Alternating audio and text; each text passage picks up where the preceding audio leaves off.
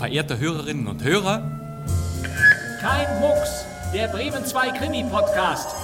Hier ist die Polizei. Was ist denn eigentlich los? FBI. Oh. Mord? Kennen Sie diesen Mann? Das ist meine Sekretärin. Dann war es Mord. Nein. Nur das gibt's doch nicht. Es war ein Unfall. Will man mir was anhängen? Ja. Ich weiß, wer der Mörder ist. Was? Nein! Ruhe! Nein, das darf doch nicht sein. Ich habe ihn nicht umgebracht. Ich bin doch hier bloß die Haushälterin. Wer ist der Mörder? Nein. Sagen Sie es nicht. Das heißt ja. Ich will drauf kommen, wer der Mörder ist.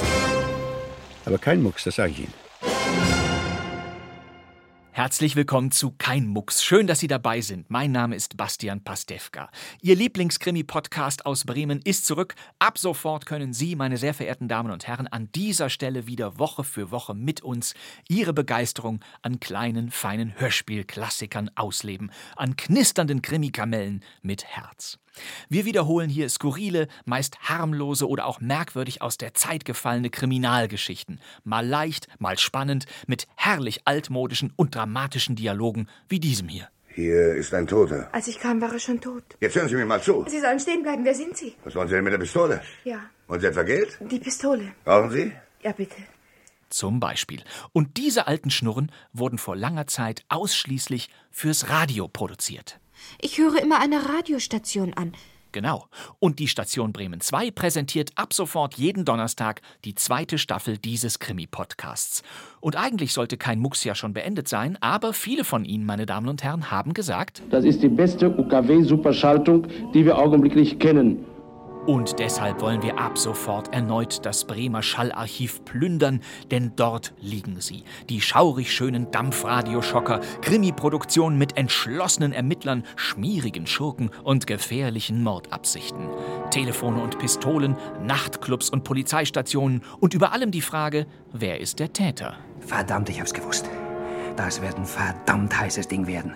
Die Friedrich W. Bauschulte, Gudrun Daube, Manfred Steffen, Hans Petsch, Günter Neuze, Hermann Lenschau, Friedrich Schütter, Gustav Rote, Evelyn Hamann und Gerd Hauke Festspiele sind also ab sofort wieder eröffnet. Und sollten Sie jetzt sagen, ich kann das alles nicht begreifen, dann sorgen Sie sich nicht. Sie brauchen keinerlei Vorkenntnisse. In jeder Kein Mucks Podcast-Folge bringen wir eine in sich abgeschlossene Geschichte. Ein Kriminalhörspiel in voller Länge. Und nur eines haben die von uns ausgesuchten Produktionen gemeinsam. Sie wurden samt und sonders bei Radio Bremen aufgenommen.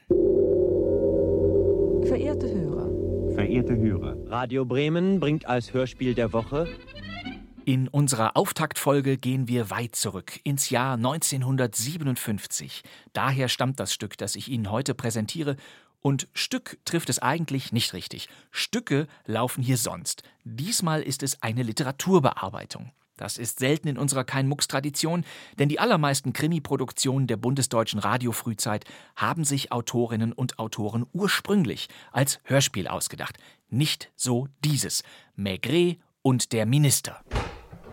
Kommissar Maigret? Ja. Kommen Sie doch herein. Und worum handelt es sich? Es handelt sich hier nicht um eine delikate, sondern um eine schmutzige Angelegenheit, nämlich um Politik. Der berühmte Kommissar Maigret deckt in dieser Geschichte ein Komplott auf. Und natürlich stammt die Vorlage von Georges Simenon, der zwischen 1931 und 1972 ganze 75 Romane und 28 Erzählungen mit dieser Figur erschaffen hat. Maigret und der Minister war Maigret Nummer 46. Simenon schrieb die Geschichte im Jahr 1954. Zwei Jahre später erschien die deutsche Übersetzung von Barbara Klau und Hans-Jürgen Wille, die dann 1957, wie schon gesagt, von Radio Bremen als Hörspiel eingerichtet wurde. Und das hören wir gleich. Die vielen Fälle des Kommissar Jules Maigret wurden zu Dauerbrennern. Filme und Fernsehserien entstanden aus Simenons Büchern. Die erste Adaption lief bereits 1932 in Frankreich im Kino mit Pierre Renoir. Später spielten Charles Lawton, Jean Gabin, Gino Cervi, Heinz Rühmann, Bruno Cremer und zuletzt Rowan Atkinson, bekannt als Mr. Bean und Johnny English, die Rolle des eigenwilligen Pariser Kommissars. In Deutschland wurden viele Maigret-Romane fürs Radio adaptiert. Die ältesten Hörspielfassungen, die erhalten sind, entstanden 1953 bei Radio Saarbrücken. Kommissar Maigret. Kriminalpolizei, Kommissar Maigret. Ach, da sind Sie ja endlich, Herr Kommissar, Gott sei Dank. Sie wissen schon, was los ist. Ja, ja, ich weiß. Der graue Wagen im Plus mit der Leiche einer Frau in der Kofferkiste. Ja. Beim Saarländischen Rundfunk entstanden 1953 gleich zehn Maigret-Hörspiele mit Theo Schulte als Kommissar Maigret. Es folgten über die Jahrzehnte weitere Bearbeitungen, unter anderem im RIAS, dem Sender Freies Berlin, dem Schweizerischen Rundfunk und dem Westdeutschen Rundfunk. Viele Schauspieler haben die Pfeife rauchende Ermittlerlegende im Hörspiel verkörpert, etwa Wilhelm Borchert, Gustav Knuth, Hans Hessling, Charles Brauer oder Friedhelm Ptock. Eine sehr prominente und absolut empfehlenswerte Maigret-Radio-Klassiker-Serie entstand 1961 im Bayerischen Rundfunk. Ich bin Kommissar Maigret. Bitte treten Sie ein. Danke. Und hier war Paul Dahlke, der Maigret. Haben Sie schon die Morgenzeitungen gelesen, London? Ich habe noch nicht Zeit dazu gehabt. Hier, ich habe gerade eine gekauft. Hm. Man sieht nur den Kopf mit dem geschwollenen Auge und dem Mund. Aber sie ist zu erkennen. Paul Dahlke spielte den Maigret in sechs Folgen für den Bayerischen Rundfunk. Und genau diese sechs Folgen, also diese sechs Geschichten, wurden erstaunlicherweise bereits zwei Jahre vorher nahezu baugleich im Baden-Badener Südwestfunk produziert. Haben Sie schon die Zeitung gelesen? Ich habe nicht die Zeit dazu gehabt. Hier, ich habe gerade eine gekauft. Mhm. Man sieht nur den Kopf mit dem geschwollenen Auge und dem Mund. Aber sie ist zu erkennen. Und in dieser Version war Leonard Steckel der Kommissär Jules Maigret. Ansonsten hört man fast die gleichen Dialoge, nur mit anderen Schauspielerinnen und Schauspielern besetzt. Ein Hörspiel-Paralleluniversum also. Und auch von unserem Maigret und der Minister gibt es eine Doublette vom SRF aus der Schweiz, also von 1958, mit Leopold Biberti als Maigret. Es handelt sich ja nicht um eine delikate, sondern um eine schmutzige Angelegenheit, nämlich um Politik. Ah? Ja, Bislang selten wiederholt und unveröffentlicht ist aber die ein Jahr vorher entstandene Radio Bremen Fassung und die wiederholen wir jetzt. Sie ist erstaunliche 75 Minuten lang, Karl Nagel hat Regie geführt und es ist eine Koproduktion mit dem damaligen Süddeutschen Rundfunk, aber es sind die Radio Bremen All-Stars, die hier zu hören sein und uns auch in den kommenden Kein-Mucks-Folgen wieder begegnen werden. Friedrich W. Bauschulte ist dabei, Walter Jokisch, Maria Körber, Dagmar Altrichter und natürlich Herbert Steinmetz. Es gibt ja kaum ein Hörspiel aus Bremen ohne Herbert Steinmetz. Dazu ein sehr gut versteckter Helmut Lange. Ich behaupte, der spricht hier einen der Pressevertreter. Hören Sie das auch? Und als Maigret, und das ist das Sahnehäubchen, hören Sie den brummigsten aller Radio Bremen Krimi-Veteranen, Heinz Klevenow. Maigret und der Minister von Georges Simenon. Gute Unterhaltung.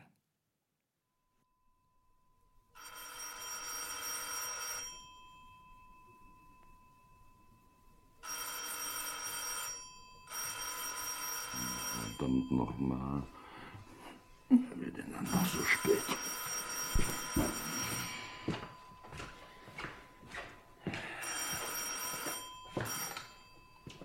Maigret. Spreche ich mit Kriminalkommissar Maigret? Ja, ja, hier ist Maigret. Wer ist denn da? Point. Auguste Point. Was mit der Minister? Ja, der Minister für öffentliche Arbeiten. Hören Sie, Herr Maigret, ich muss Sie unbedingt sprechen. Noch heute Abend. Es ist dringend. Es ist schon elf Uhr. Ja, ja, ja, ich weiß, aber. Herr Minister, wenn es sich um eine dienstliche Angelegenheit handelt, so bin ich ab morgen den ganzen Tag in meinem Büro für Sie zu sprechen. Maigret, es ist dienstlich. Aber es ist auch wieder privat. Sie müssen mir helfen, Sie müssen. Sind Sie allein? Ist noch jemand bei Ihnen im Zimmer? Nein, nein, ich bin allein. Hören Sie zu, Herr Maigret. Ich wende mich an Sie, weil Sie der bedeutendste Kriminalist Frankreichs sind. Mhm. Ich bin in Not. Ich rufe von einer Telefonzelle aus an. Sie müssen zu mir kommen. Sofort. Aber nicht ins Ministerium, in meine Privatwohnung, Boulevard Pasteur 27 im Parterre links. Ich warte dort so lange auf Sie, bis Sie kommen. Lassen Sie mich nicht im Stich. Helfen Sie mir. Ich bitte Sie.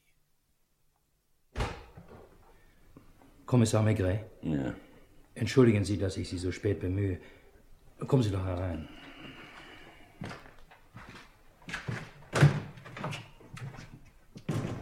Nehmen Sie bitte Platz. Ja.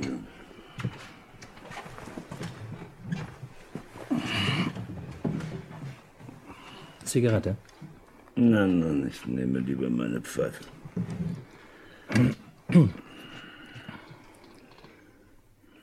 Sie haben einen sehr großen Ruf, Herr Kommissar. Man sagt, Sie bekämen alles heraus. Außerdem könne man Vertrauen zu Ihnen haben. Ja, zur Sache, Herr Minister. Sie haben recht. Es führt zu nichts, dass ich Redensarten mache. Ich kenne Sie ja nur aus den Zeitungen, so wie Sie mich wahrscheinlich auch nur von dort her kennen. Also, Herr Maigret, ich bin in einer bösen Klemme. Niemand weiß es bis jetzt. Niemand ahnt es auch nur. Weder der Ministerpräsident noch meine Frau, die sonst über alles im Bilde ist. Sie sind der Erste, mit dem ich darüber spreche. Dienstlich oder privat? Vorläufig privat. Ich weiß, was ich tue, ist nicht korrekt. Sie waren nicht verpflichtet zu kommen und Sie sind auch nicht verpflichtet, jetzt zu bleiben. Trinken Sie einen Schnaps? Hm. Seien Sie unbesorgt, ich will Sie nicht kaufen. Ich dachte nur, Sie trinken jetzt vielleicht wirklich gerne einen Schnaps. Ich jedenfalls würde gerne einen trinken. Das ist nur ein gewöhnlicher Bauernschnaps, den mein Vater in jedem Herbst destilliert. Dieser ist allerdings schon 20 Jahre alt. Aha. Hm, Auf Ihr Wohl, Herr Minister. Hm. Lesen Sie Zeitungen, Herr Kommissar? Ja, manchmal. Verfolgen Sie die Politik? Kaum. Ich bin nicht das, was man einen Politiker nennt. Ich stamme aus der Vendée, aus Roche-sur-Yon. Ich hatte da eine kleine Anwaltspraxis. Ich war bei der Widerstandsbewegung und das brachte mich gegen meinen Willen in die Politik. Ja, Sie sind als Abgeordneter dreimal hintereinander wiedergewählt worden und vor drei Monaten Minister geworden. Außerdem sind Sie der einzige Minister des französischen Kabinetts, über den keine Klatschgeschichten umgehen. Was noch seltsamer ist, auch über Ihre Frau wird nicht geredet.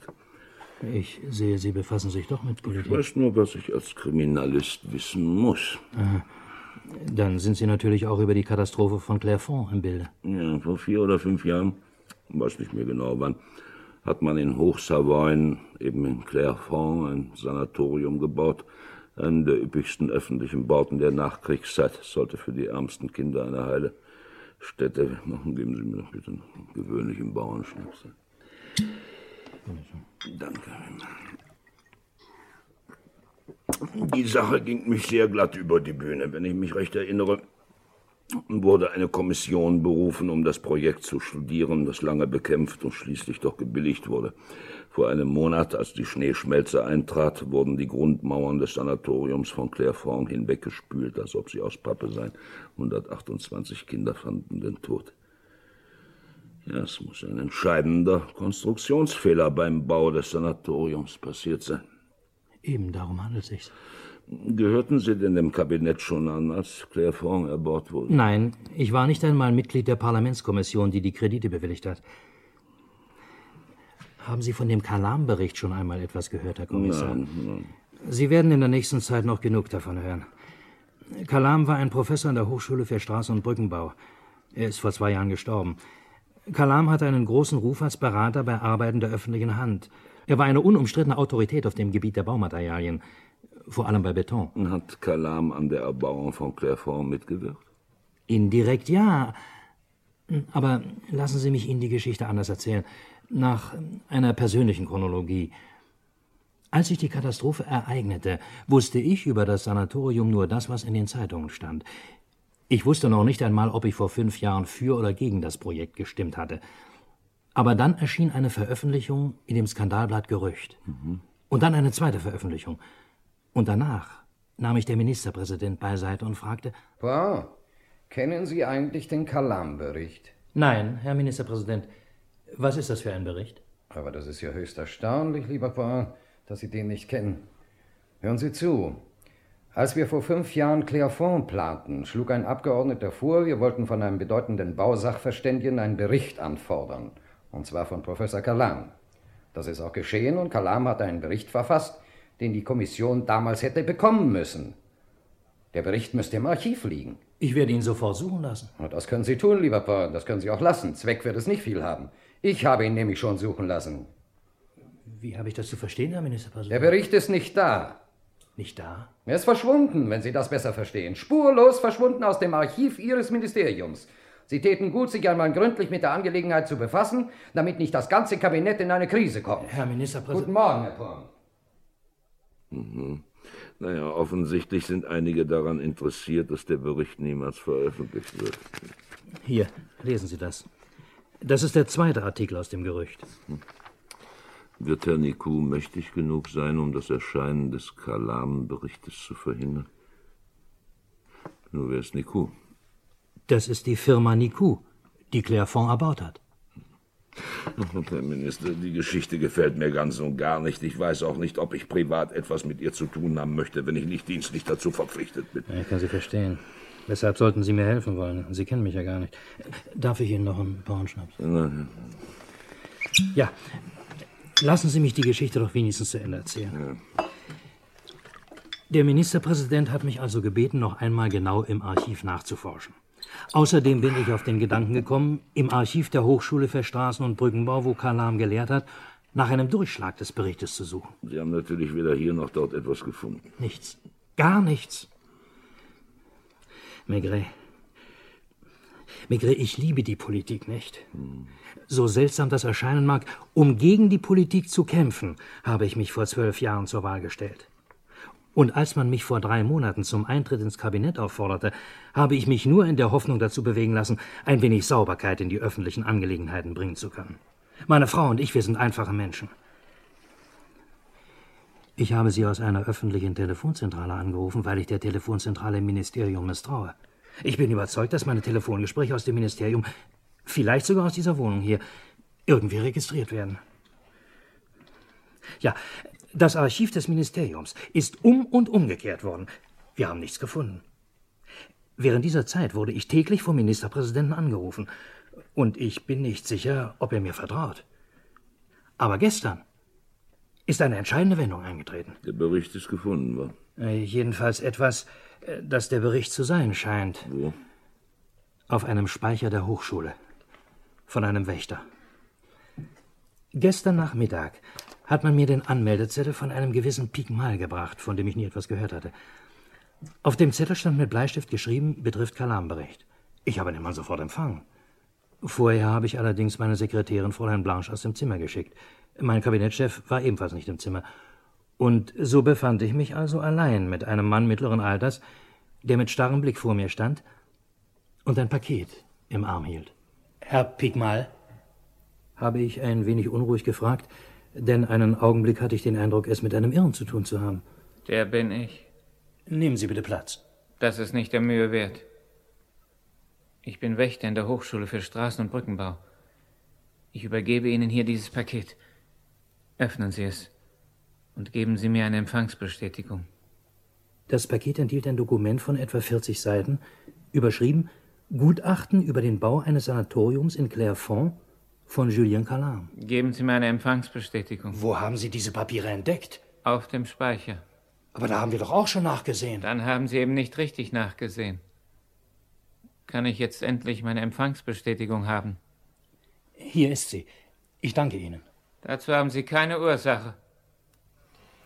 Sagen wir, Herr Minister,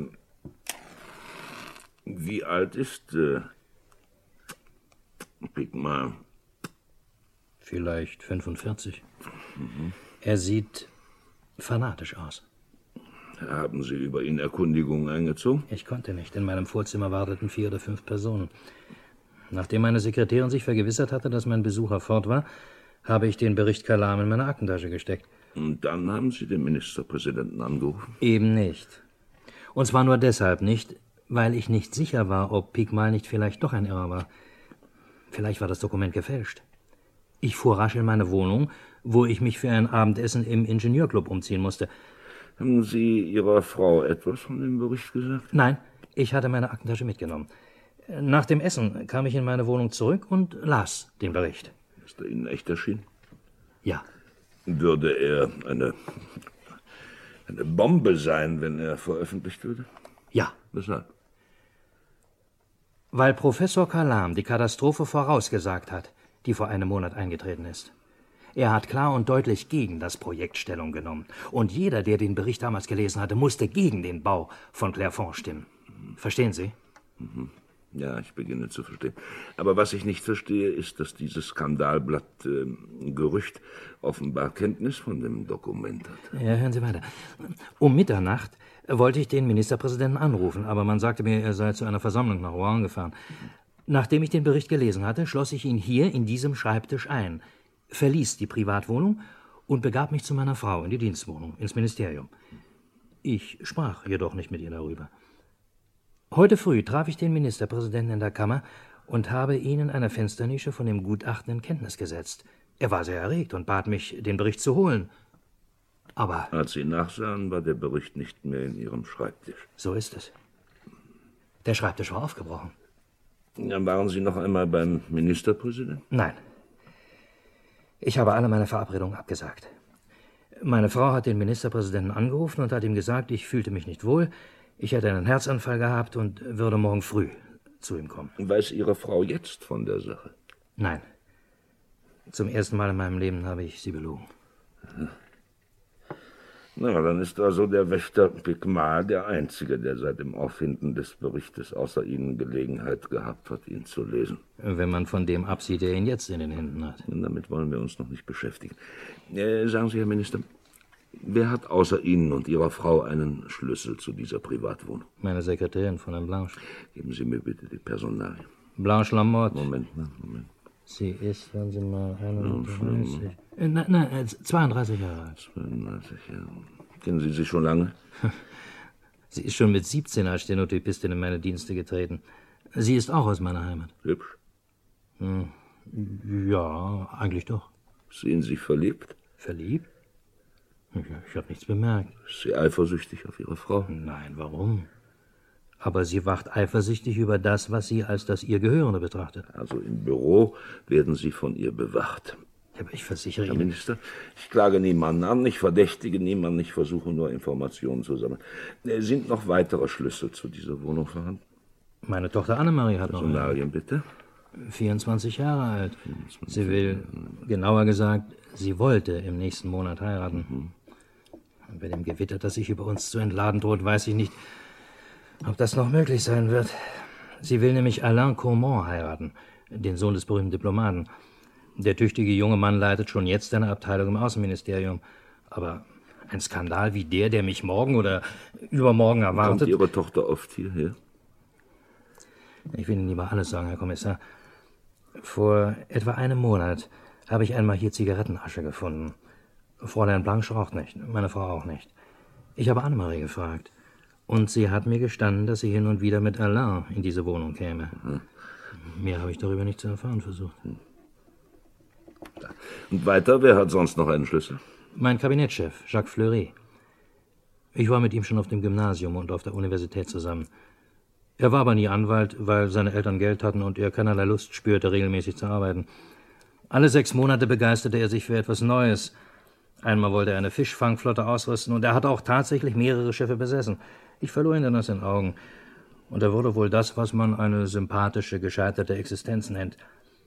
Kurz bevor ich Minister wurde, traf ich ihn wieder. Und als ich einen Kabinettschef brauchte, schien er mir für den Posten geeignet. Und er wusste nichts davon, dass Sie den Kalam-Bericht bekommen hatten? Er wusste wirklich nicht. Der Ministerpräsident. Ja, verehrter Herr Ministerpräsident. Ja, entschuldigen Sie, dass ich Sie nicht aufgesucht habe. Ja, es geht mir wieder besser. Es war nichts, weiter nur. Ähm, ja, doch, ich werde es Ihnen gleich sagen. Es hat sich nämlich etwas Entsetzliches ereignet. Wie meinen Sie? Ja, es handelt sich um den Bericht. Ich hatte ihn gestern in meine Privatwohnung mitgenommen. Wie? Ja, im Augenblick bin ich in meiner Privatwohnung. Nein, meine Frau wusste nichts davon. Nein. Ich habe den Bericht nicht mehr. Ja, das will ich Ihnen ja die ganze Zeit erklären. Wo er ist? Ja, das weiß ich ja eben nicht. Nein, das habe ich nicht getan. Er fragt mich, ob ich die Polizei benachrichtigt habe. Ich, ich schwöre Ihnen, verehrter Herr Ministerpräsident, ja, es ist doch nicht meine Schuld. Da muss ich eben zurücktreten. So, so. Ja, Herr Ministerpräsident, nicht die Polizei. Ich sage es Ihnen noch einmal, keine Spur. Nein, nein, keine, keine Spur, nein. Ja, ja, Herr Ministerpräsident. Ich war bereit, ihm meine Demission anzubieten. Ja, ja, ich hab's gehört. Er sagt, er habe nicht einmal die Möglichkeit, mich zu entlassen. Denn dann werde die Wahrheit herauskommen. Von jetzt an bin ich das räudige Schaf im Kabinett. Maigret, Maigret, ich muss Ihnen noch etwas gestehen.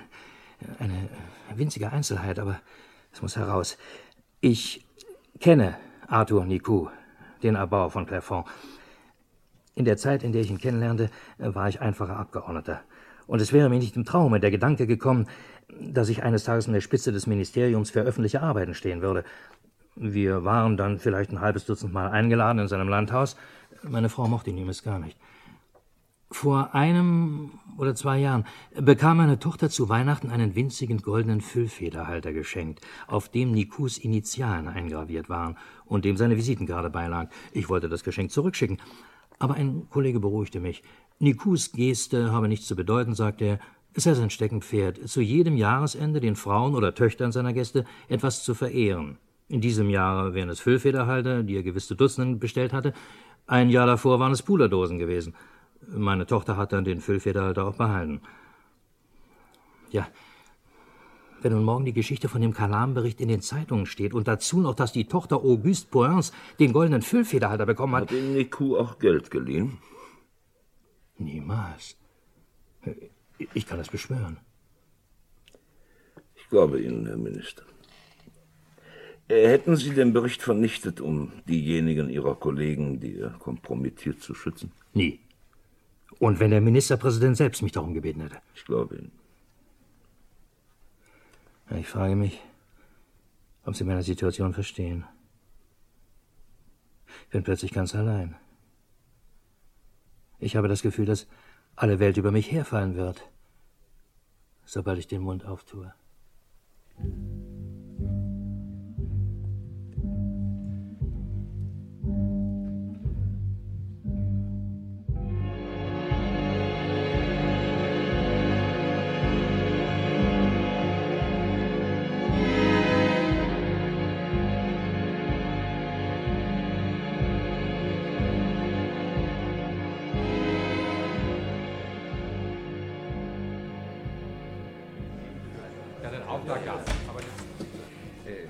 Sag mal, Lapont, hast du eine Ahnung, warum der Chef hier fast alle seine Inspektoren zusammengerufen hat? Komische Frage, Janvier.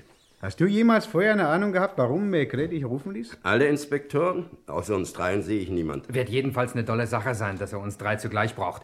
Tippe auf Lustmord. Man sieht, dass du erst fünf Jahre bei der Polizei bist. Du hast noch zu viel Fantasie, Kleiner. No. Wenn du erst mal 22 Jahre... Achtung, Maigret. Morgen, Jungs. Moin. Ich habe da eine unangenehme Sache. Unangenehm deshalb, weil sie erstens nicht amtlich ist und weil ihr zweitens darin mitarbeiten sollt, ohne genau zu wissen, worum es sich handelt. Ich habe aber den Polizeichef gebeten, dass er euch für diese Aufgabe freistellt, obwohl sie, wie gesagt, privat ist. Sehr mysteriös, Patron. Ich tippe auf. Dann tippen Sie lieber nicht, Janvier. Sie werden enttäuscht werden. Also für euch handelt es sich zunächst nur um eine Überwachung. Ach so. Und fangen wir gleich mit dir an, Janvier. Äh, kennst du den Minister der öffentlichen Arbeiten? Ne, Auguste Point? Genau den. Der Minister hat eine Sekretärin, die Blanche Lamotte heißt, etwa 32 Jahre alt ist. Ich weiß nichts von ihr und sie darf auch nicht wissen, dass ich irgendetwas von ihr erfahren möchte. Du verstehst? Ja, klar. Sieh zu, ob du ihre Gewohnheiten rauskriegst, wo sie zu Mittag isst, was sie abends macht, ob sie einen Geliebten hat. das schon. Ja, ja. Vor allem aber bekomme raus, ob sie ein Alibi für die Nacht von vorgestern auf gestern hat. Ist das klar? Ja, Blanche Lamotte. Alles klar, Chef. Hat sie einen... Äh, Lapoint, und jetzt bist du dran. Kennst du die Hochschule für Straßen- und Brückenbau? Natürlich, Patron. Dort gibt's einen Wächter namens Pigmal. Auch über den weiß ich nichts, möchte gern möglichst viel erfahren. Und Lapointe, vor allen Dingen, was das Alibi für die fragliche Nacht betrifft. Ist klar, Patron. Du, Lucas, widmest dich dem Staatssekretär im Ministerium für öffentliche Arbeiten, einem gewissen Jacques Fleury, ein etwas undurchsichtiger Herr, wie mir scheint. Ich glaube, du musst am vorsichtigsten sein, weil er von den dreien möglicherweise der Einzige ist, der schon einmal mit der Polizei zu tun gehabt hat. Erkundige sorgfältig, was er von vorgestern auf gestern gemacht hat. Und noch einmal, wenn ich bitten darf, meine Herren, alle Informationen nur an mich, an jemand anders. Auch Kollegen werden nicht unterrichtet. Patron, ich platze vor Neugier. Könnten Sie mir nicht einen Anhaltspunkt geben, ob diese Blanche nicht doch Ja, ich einen... glaube tatsächlich, Charmier, ich muss Sie von Illusionen befreien. Es handelt sich hier nicht um eine delikate, sondern um eine schmutzige Angelegenheit, nämlich um Politik. Dann gehe ich wohl nicht fehl in der Annahme, dass es sich um den Minister für öffentliche Arbeiten handelt und eventuell auch um diese Clairefonds-Geschichte. Was denn, was denn? Wie kommen Sie darauf? Ich bin Abonnent des Gerüchts. Aha, du bist Abonnent. Naja, ich widerspreche Ihnen nicht, Lucas, aber ich bestätige Sie. Danke, Patron, das genügt mir. Aber Sie wird es dann vielleicht interessieren, dass um 11 Uhr im Radio der Abgeordnete Mascolin einen Kommentar spricht über die Katastrophe von Clairefonds. Sind heute um 11 Uhr? Ist ja jetzt? Stell mal das Radio an, Laporte. Sag mal, Lucas, dieser Masculin ist doch der von den Radikalsozialen. Ganz recht, Patron. Er weiß über das Privatleben aller Politiker Bescheid, soll ein riesiges Archiv besitzen, redet selber wenig, aber umso mehr durch andere. Ja, das stimmt. Er ist übrigens in keinem Ausschuss, aber seine Prognosen über Abstimmungen, die sitzen immer. Dann kann man in der Zeitung lesen, der Abgeordnete Masculin sagt voraus, dass die Vorlage mit 343 Stimmen angenommen wird. Und dann können Sie Gift darauf nehmen, dass die Vorlage mit 343 Stimmen auch tatsächlich durchgeht. Ich glaube, der Mann ist gefürchteter als der Führer einer großen Partei. Ja, nur der mal Ruhe, Ruhe, Ruhe. Mal ein bisschen lauter. Eine Liste der offiziellen Persönlichkeiten, Ja, Minister ist und. Abgeordneten aufzustellen, die bei Arthur Nicou zu Gast gewesen sind. Es wäre interessant zu erfahren, wer von diesen Persönlichkeiten von Nicou schon einmal beschenkt worden ist. Auch könnte man wie einst Sola in seinem berühmten Ich klage anfragen, ist es wahr, dass die Idee zur Erbauung des Sanatoriums Clairfond nicht in den Köpfen der um die Gesundheit der Kinder besorgten Gesetzgeber, sondern in dem eines Betonkaufmannes entsprungen ist? Ist es wahr, dass die Parlamentskommission, die damit betraut war, Empfehlungen an die Kammer zu geben und deren Vorsitzender der Bruder des augenblicklichen Ministerpräsidenten ist, gezwungen war, sich einen Sachverständigen zu nehmen? Ist es wahr, dass dieser Sachverständige, Professor Kalan, ein katastrophales Gutachten machte, dass die Kredite trotzdem bewilligt worden sind, dass die Katastrophe von Clairfond fast genau so eingetreten ist, wie der Sachverständige vorausgesagt hat? Ist es wahr, dass die Verantwortlichen seitdem in der Angst leben, dass ein Durchschlag des Berichtes wieder ans Licht kommen könnte und dass vor kurzem tatsächlich dieser Bericht wiederentdeckt worden ist?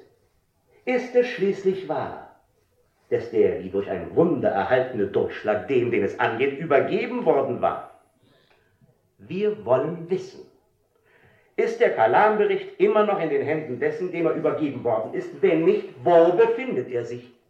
Warum ist er noch nicht veröffentlicht worden, obwohl die öffentliche Meinung mit Recht die Bestrafung der Schuldigen fordert, die 128 französische unschuldige Kinder auf dem Gewissen haben? Wo ist der Kalan? Ja, stell ab, eine Wette, der geht aber ran. Ja, und ihr geht jetzt bitte auch ran, aber schnell. Wir haben keine Zeit mehr zu verlieren. Ja, Fräulein Lamotte wohnt hier. Aber jetzt ist sie nicht da. Ach, schade, ich komme nämlich von der Versicherung. Die hat einen Unfall gehabt und. Äh, da- Fleury? Fleury? Ja, wer soll denn das sein? Den kenne ich ja gar nicht. Aber Sie müssen doch... Müssen tut hier nur einer, nämlich Sie. Sich einen anständigen Ton angewöhnen. Sie kommen einfach hierher und sagen mir noch nicht einmal, worum es sich handelt. Aber ich sagte Ihnen doch schon, dass Big Mal jetzt keinen Dienst hat, aber er ist trotzdem nicht zu Hause. Was wollen Sie denn eigentlich von ihm? Lassen Sie mich doch zufrieden. Ja, ja, nein. Ob Sie nachts Herrenbesuch empfinden? Ja. Ja. also da kann ich nur sagen, wofür halten Sie mich? Wofür halten Sie meine Mieterin? Ja, aber es muss doch irgendjemand geben, der. Ach, typisch männliche Ansicht. Und ich sage Ihnen, es muss durchaus nicht immer irgendjemand. Merken Sie sich das mal, junger Mann. Am besten fürs Leben. Aber bitte regen Sie doch nicht auf, liebe Frau. So was ja nicht gemeint. Ich komme ja nur im Ein lieber und gern gesehener Gast, dieser Herr Fleury. Manchmal fehlt's ihm an, äh, na, also Sie verstehen mich schon, Herr Polizeipräfekt. Inspektor, bitte. So, so, no, das macht auch nichts. Das wird schon noch werden, nicht? Manchmal, wie gesagt, fehlt's ihm etwas an Bargeld, dem Herrn Fleury. Aber immer charmant. Immer charmant. Zweimal in der Woche vielleicht, öfter nicht. Wie? Na, ab und zu natürlich auch dreimal. Ah. So, die Natur braucht eben ihr Recht. Was soll ich ihm gesagt haben? Ja, wenn Sie nicht richtig zuhören, nicht behalten können, was man Ihnen erzählt, hätten Sie nicht zur Polizei gehen können. Janvier. Hier ist Janvier, Patron. Kann ich berichten? Ja, ja, schieß los. Also, Blanche Lamotte, 32 Jahre alt, wohnt in der Rue Vanneau, war aber nicht zu Hause. Hab mit der Wirtin gesprochen. Hat mir nicht geglaubt, dass ich Versicherungsinspektor bin. Blanche hat ein komfortables, aber nicht luxuriöses Zimmer, lebt ziemlich zurückgezogen, empfängt zwei bis dreimal in der Woche Herrenbesuch, der aber stets vor Mitternacht wieder geht. Die Wirtin behauptet, den Besuch noch nie gesehen zu haben, sondern nur seine Schritte und nur das Öffnen bzw. Schließen der Haustür zu hören. War nichts weiter aus ihr herauszubekommen. Fräulein Blanche war am fraglichen Abend nicht zu Hause. Wirtin hat nicht gehört, wann sie wiederkam. Kein Alibi. Kein Alibi. Sieh mal an. Ja, ist gut, Charmier. Mach weiter so. Wiedersehen, Patron. Äh, was ich noch sagen wollte. Glauben Sie, dass es noch Zweck hat, dass ich die Überwachung fortsetze, weil man mich doch erkannt hat? am Tag in der Hochschule keinen Dienst zu verrichten. Ich habe mich deshalb nach seiner Privatanschrift erkundigt, was übrigens gar nicht so einfach war. In der Hochschule wusste sie niemand. Er scheint ein sehr verschlossener Einzelgänger zu sein. Ich erfuhr sie schließlich in der Kneipe gegenüber der Hochschule. Es ist ein ziemlich kahles Zimmer. Ja, genaue Adresse bitte, Lapon. Rue Bras 87. Ein finsteres Haus und eine finstere Bude. Ganz kahl, nur ein Bettgestell. Aber merkwürdigerweise sehr viele Bücher. Alles philosophische oder ökonomische Abhandlungen. Die Wirtin sehr gesprächig, scheint Pigmal aber nicht sehr zu lieben. Ist aber sonst ein ruhiger Bursche gewesen, empfing kaum Besucher. Wieso gewesen? Weil er gestern vom Nachtdienst nicht nach Hause gekommen ist und sie ihn seitdem nicht mehr gesehen hat. Er ist weg. Ja. Aber ich habe etwas gefunden, einen Brief an Pigmal, in einer alten Jacke von ihm. Äh, Leider ohne Datum und mit Schreibmaschine geschrieben. Da heißt es, sehr geehrter Herr, ich danke Ihnen für Ihre Mitteilung. Ich bin sehr interessiert an dem, was Sie mir sagen, und ich bin gern bereit, Sie morgen Abend um 8 Uhr in der Brasserie de Croissant zu treffen. Bis dahin bitte ich Sie, mit niemandem über diese Angelegenheit zu sprechen. Der Brief ist leider nur mit einem Schnörkel unterzeichnet. Ich nehme an, er ist vom Maskulin. Ja, das stimmt. Ich habe heute einem Kameraden, der Kammerstenograf ist, den Brief gezeigt und der hat mir das sofort bestätigt. Natürlich ist der verschwundene Pigmal auch für die fragliche Nacht, da er ja Nachtdienst hatte, ohne Alibi. Ohne Alibi. Ich lange mit dem Barkeeper gesprochen. Fleury ist dort bekannt wie ein bunter Hund. Meistens ist er tief in der Kreide. Und wenn die Summe zu groß wird, bekommt er nichts mehr.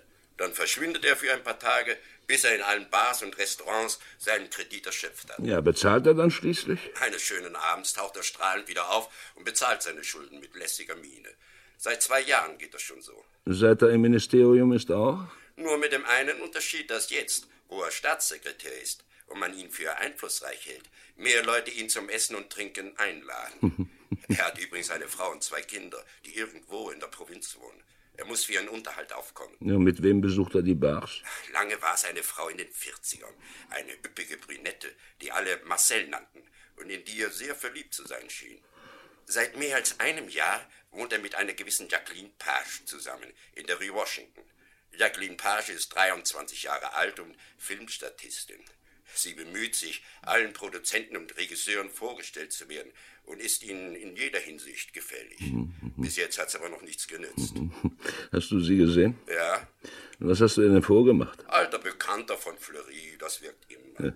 Ich habe sie gefragt, ob Fleury an dem fraglichen Abend zu Hause gewesen Was hat sie geantwortet? dass sie abends Besseres zu tun hätte, als auf Fleury aufzupassen. Er hat also kein Alibi. Kein Alibi. Und wie ist die Wohnung? Ich habe nur einen Blick in das Zimmer geworfen. Von einer Wohnung kann man kaum sprechen. Es ist mehr ein Feldlager. Die Küche wird morgens nur zum Kaffeetrinken benutzt. In den übrigen Räumen sieht es wüst aus. Überall liegen Schuhe, Darmwäsche, Schallplatten und Romane herum. Guten Tag. Guten Tag. Sie wünschen, mein Herr? Ich äh, wünsche, den Minister zu sprechen. Oh, das wird leider nicht gehen. Der Minister hat in zehn Minuten eine Pressekonferenz. Er ist außerordentlich beschäftigt. Er kann jetzt niemanden empfangen. Oh, ich glaube, mich wird er empfangen. Ich bin Kommissar Maigret. Melden Sie mich doch bitte. Oh, Herr Kommissar Maigret. Ja, das ist natürlich etwas anderes. Oh, Herr Kommissar, wir sind hier alle so verzweifelt. Die Dinge spitzen sich ja von Stunde zu Stunde mehr zu. Sie sind unsere einzige Hoffnung. Sie sind Fräulein Blanche. Ja, ich bin Blanche Lamotte. Glauben Sie, dass Sie den Dieb noch früh genug fassen werden? Früh genug? Was heißt das? Nun ja, das heißt, dass. Äh, da, das heißt, bevor Sie ihn. Bevor Sie ihn zum Rücktritt zwingen. Ja, bevor er ein, ein erledigter Mann ist. Melden Sie mich bitte jetzt dem Minister, mein Kind. Ja, sofort, Herr Kommissar. Übrigens sind seine Frau und seine Tochter auch bei ihm. Aha. Und Fleury, sein Staatssekretär, ist, glaube ich, auch drin. Herr Minister, Kommissar Maigret. Ich danke Ihnen, dass Sie gekommen sind, Maigret. Ich mache mir jetzt große Vorwürfe, dass ich Sie in alles das hineingezogen habe. Sie sehen, ich habe mich nicht zu Unrecht beunruhigt. Darf ich Ihnen meinen Staatssekretär vorstellen? Monsieur Fleury. Wie angenehm, endlich den berühmtesten Kriminalisten Frankreichs kennenzulernen. Und wie optimistisch dürfen wir alle gestimmt sein, wenn er sich uns Und dies ist meine Frau. Guten Tag, Herr Kommissar. Ich muss mich bei Ihnen bedanken. Sie helfen meinem Mann. Er ist in einer... Und hier schließlich meine Tochter Annemarie. Eine recht unangenehme Situation, in der wir uns kennenlernen, Herr Kommissar. Ich kann nur hoffen, dass Sie sie zu unser aller Gunsten bereinigen. Fleury und Blanche, wenn Sie uns einen Augenblick allein lassen wollen. Ja, was Selbstverständlich.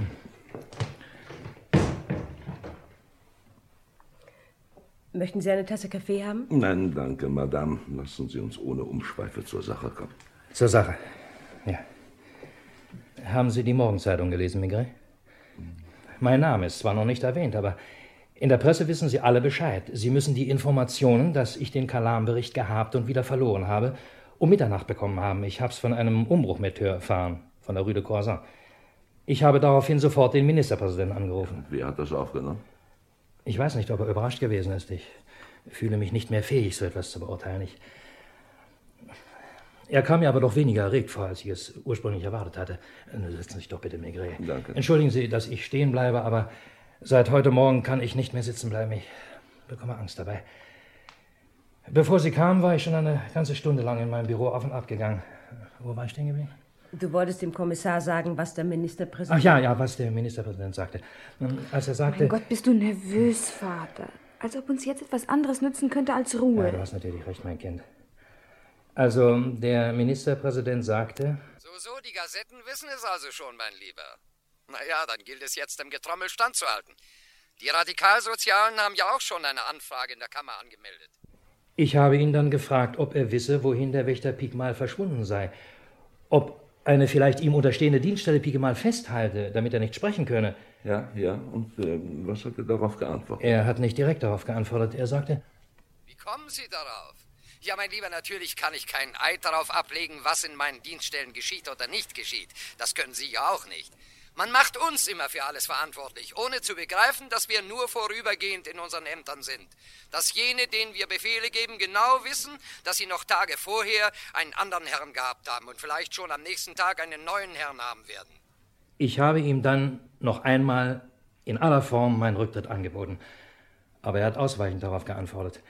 Meine Demission nütze niemand etwas. Ich soll eine Pressekonferenz für den nächsten Morgen einberufen. Die wird nun gleich stattfinden. Als Sie hereinkamen, müssen Sie in den Fluren die Journalisten schon gesehen haben. Sie, äh, hat Ihnen der Ministerpräsident empfohlen, was Sie auf dieser Konferenz sagen? So. er hat mich gefragt, ob ich den Kalam-Bericht schon gelesen habe. Ich habe gesagt, ja, das hätte ich getan. Darauf meinte der Ministerpräsident, genau dasselbe würden mich die Journalisten wohl auch fragen. Es wäre richtig, Sie hätten den Bericht nur überflogen. Sie haben den Bericht nicht mehr zur Hand, um Ihr Gedächtnis auffrischen zu können. Ja, ich sage Ihnen das nur, lieber Freund, um Ihnen schlimmere Verdrießlichkeiten zu ersparen als die, die Sie sowieso erwarten. Wenn Sie von dem Bericht sprechen, irgendjemanden beschuldigen Sie, wer es auch immer sei.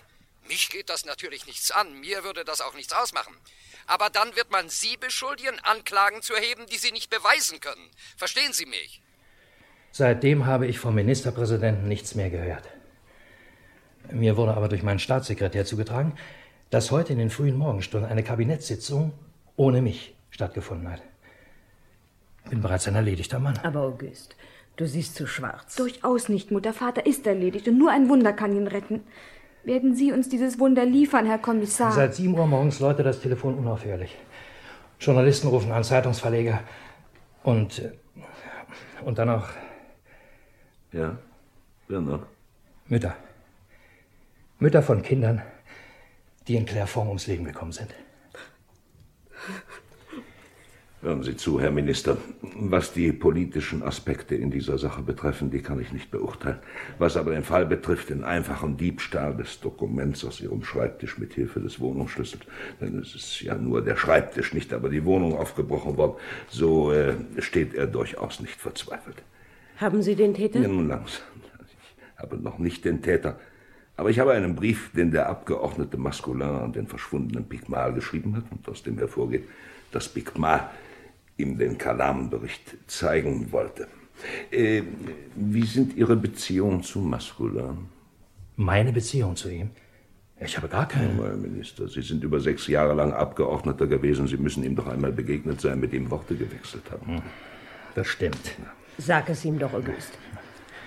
Das liegt schon viele Jahre zurück. In jener Zeit, als ich in die Kammer kam, es war eine ganz neue Kammer, wie Sie sich gewiss erinnern werden, man hatte sich geschworen, keine üblen Geschäftemacher in ihr mehr zu dulden. Damals, kurz nach dem Kriege, ging eine Woge von Idealismus durch das ganze Land. Die meisten meiner Kollegen waren wie ich Neulinge in der Politik. Der Maskulan aber nicht. Nein, er gehörte der Kammer schon aus früheren Jahren an. Aber wir alle waren überzeugt, dass wir Neuen die Atmosphäre bestimmen würden und nicht die Alten. Was ist daraus geworden? Schon nach ein oder zwei Jahren war mein Mann so entmutigt, dass er sich nicht wieder zur Wahl stellen wollte. Bei einem Diner habe ich mir dann alles vom Herzen geredet. Es würde mich nicht wundern, wenn man nicht gerade in diesen Tagen einen Teil meiner damaligen Rede benutzen würde. Ihr Thema war sozusagen die schmutzigen Hände. Sie erinnern sich des berühmten Buches Die Republik der Kameraden. Man trifft sich jeden Tag, man drückt sich die Hand. Nach einigen Sitzungswochen duzen sich alle. Man erweist sich gegenseitig kleine Dienste. Jeden Tag drückt man eine größere Anzahl von Händen. Und wenn diese dann nicht mehr ganz sauber sind, zuckt man nachsichtig die Schultern. In meiner Rede damals habe ich erklärt, dass Frankreich ein für allemal von allen üblen Geschäftemachern, die die politische Atmosphäre vergiften, gesäubert wäre, wenn jeder anständige Kerl sich weigern würde, schmutzige Hände zu drücken. Ja, und haben Sie selber sich an das gehalten, was Sie vorgeschlagen haben? Ja. Ja, als eines Tages im Sitzungssaal Masculin mit ausgestreckter Hand auf mich zukam, habe ich mich ostentativ zu einem anderen Kollegen umgedreht. Wie mutig, Vater. Ich weiß, dass er vor Wut erblasst ist und mir das nie verziehen hat. Das sind meine Beziehungen zu Masculin. Gut, Herr Minister. Jetzt sind wir auf einem Terrain, wo ich mich mehr zu Hause fühle. Solche schmutzige Machenschaften kommen nicht nur in der Politik vor. Wir haben jeden Tag mit ihnen zu tun. Erpresser, Betrüger, Zuhälter operieren offenbar nicht wesentlich anders als gewisse Abgeordnete. Von dem Augenblick an, wo das Verschwinden Pigmals und der Verlust des Dokuments amtlich bekannt werden, wird auch die Untersuchung amtlich werden. Es wird mir vieles erleichtern. Ein Mensch, Herr Minister, verschwindet nicht ohne Spuren zu hinterlassen und ein jeder Einbrecher wird schließlich gefasst. Früher oder später, Herr Kommissar, nicht wahr? Ganz recht, mein Fräulein. Ja, vielleicht zu spät. Ja, so lange müssen Sie durchhalten, Herr Minister. Ja, ich frage mich nur eines. Wenn Masculin den Bericht hat, warum hat er ihn dann nicht schon längst der Presse übergeben? Der Kalam-Bericht ist ein zu dicker Brocken, um ihn der Öffentlichkeit auf einmal zum Fraß hinzuwerfen. Wenn Masculin ihn besitzt, was glauben Sie, wie viele Persönlichkeiten in hohen Stellungen er dann in der Hand hat? Ein rundes Dutzend. Na, sehen Sie. Dann kann man also nichts tun als abwarten. Abwarten, bis es Herrn Masculin beliebt zuzuschlagen. Ich verspreche Ihnen nicht, dass ich den Bericht wiederfinde, aber ich werde den Dieb fassen, der sich in Ihre Wohnung geschlichen und ihn dort gestohlen hat. Das ist nun mal mein Beruf. Glauben Sie das wirklich? Ich bin ganz sicher. Ach, das wäre gut für uns alle. Denn schließlich steht ja nicht nur meines Vaters Karriere auf dem Spiel, sondern auch meine Heirat. Annemarie. Dann lass sie doch, sie hat doch recht. Herr Minister, die Pressekonferenz. Wie viel sind denn da, Fleury? Mindestens 100. Die Korrespondenten der großen ausländischen Zeitungen auch. Mindestens 100. Mein Gott, Mickel. Was soll ich Ihnen denn bloß sagen? Ja, meine Herren von der Presse, mehr kann ich Ihnen auch nicht sagen. Ich stelle also fest, Herr Minister, dass Sie keine einzige unserer Fragen präzise beantwortet haben. Sehr richtig. Die Dinge sind sehr diffizil. Wir fragen Sie noch einmal. Haben Sie den Bericht Kalam in den Händen gehabt? Ja, das sagte ich Ihnen doch schon. Haben Sie ihn gelesen? Ich habe ihn überflogen. Sollen wir daraus schließen, Herr Minister, dass Sie an einem Problem, das die Nation bewegt, so uninteressiert waren, dass Sie es noch nicht einmal für nötig hielten, das Gutachten gründlich zu studieren? Mir blieb keine Zeit dazu. Ja, verstehen Sie doch bitte, dass der Bericht am anderen Morgen aus meiner Schreibtischschublade verschwunden war. Wie günstig! Und er ist bis jetzt noch nicht wieder aufgefunden worden. Nein, eben nicht. Wer ist denn diese mysteriöse Figur, die bei Ihnen eingebrochen hat und den Bericht stahl? Das weiß ich nicht. Was Sie denn überhaupt, Herr Minister? Jawohl, zurücktreten! Fleury, Ja, bitte. ich halte das nicht mehr aus. Meine Damen und Herren, der Herr Minister bedauert, Ihnen keine weiteren Fragen mehr beantworten zu können. Der Herr Minister muss sich jetzt auf die Sitzung der Kammer vorbereiten, die morgen stattfinden wird. Dort wird ja das gleiche Thema behandelt. Da werden Sie dann vielleicht mehr erfahren. Der Herr Minister dankt für Ihr Erscheinen. Die Pressekonferenz ist beendet.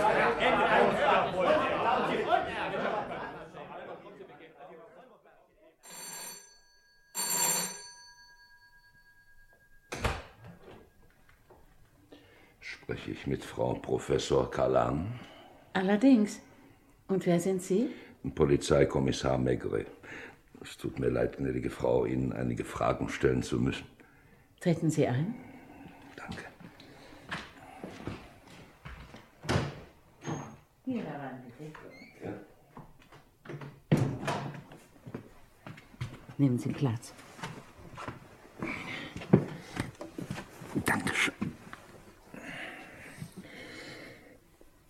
Madame Kalam. Ja. Es handelt sich um das Gutachten, das Ihr verstorbener Gatte vor etwa fünf Jahren abgefasst hat und in dem er sich mit dem Bauplan des Sanatoriums von Clairefonds befasst. Erinnern Sie sich an dieses Gutachten? Ja, ich erinnere mich, dass mein Mann es abfasste Gelesen habe ich es nie. Ich erinnere mich auch sehr deutlich daran, dass mein Mann vor fünf Jahren mehrere Wochen in Hochsavoyen zugebracht hat. Nach seiner Rückkehr hat er oft nächtelang über diesem Gutachten gesessen. War er in dieser Zeit irgendwie verändert? Verändert? Nein, nein, nein.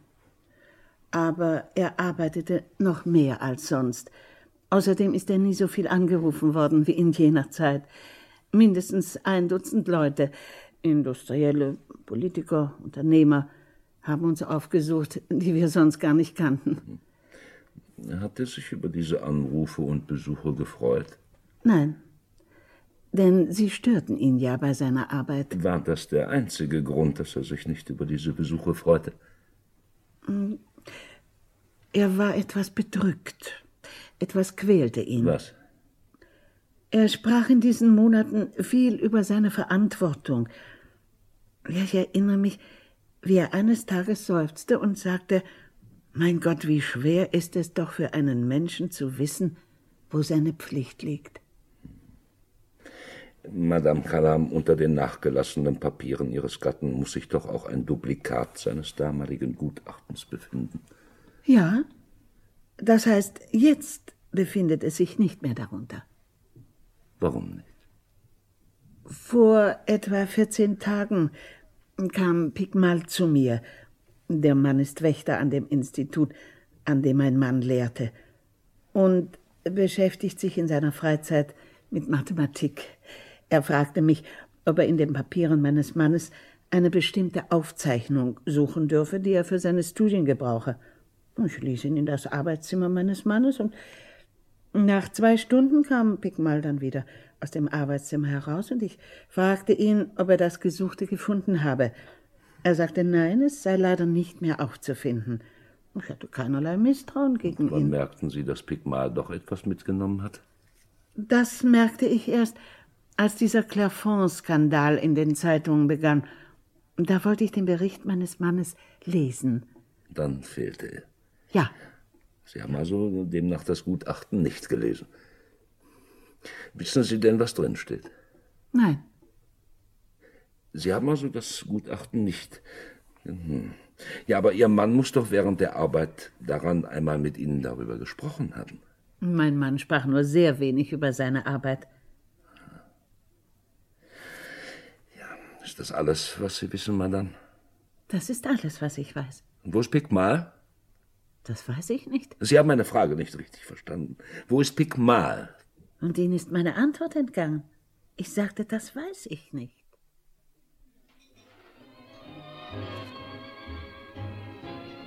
Hallo, Ober. Mein Herr? Ist dies das Lokal, in dem der Herr Abgeordnete Maskulin zu Mittag ist? Gewiss, mein Herr. Er sitzt schon dort. Nein, nicht da. Dort oben in der Ecke. Ja, ja, danke schön. Ja, ich sehe ihn. Ich werde mich an den freien Tisch neben ihn setzen. Sagen Sie dem Abgeordneten Masculin, dass Maigret ihn zu sprechen wünsche. Sehr gerne, Herr.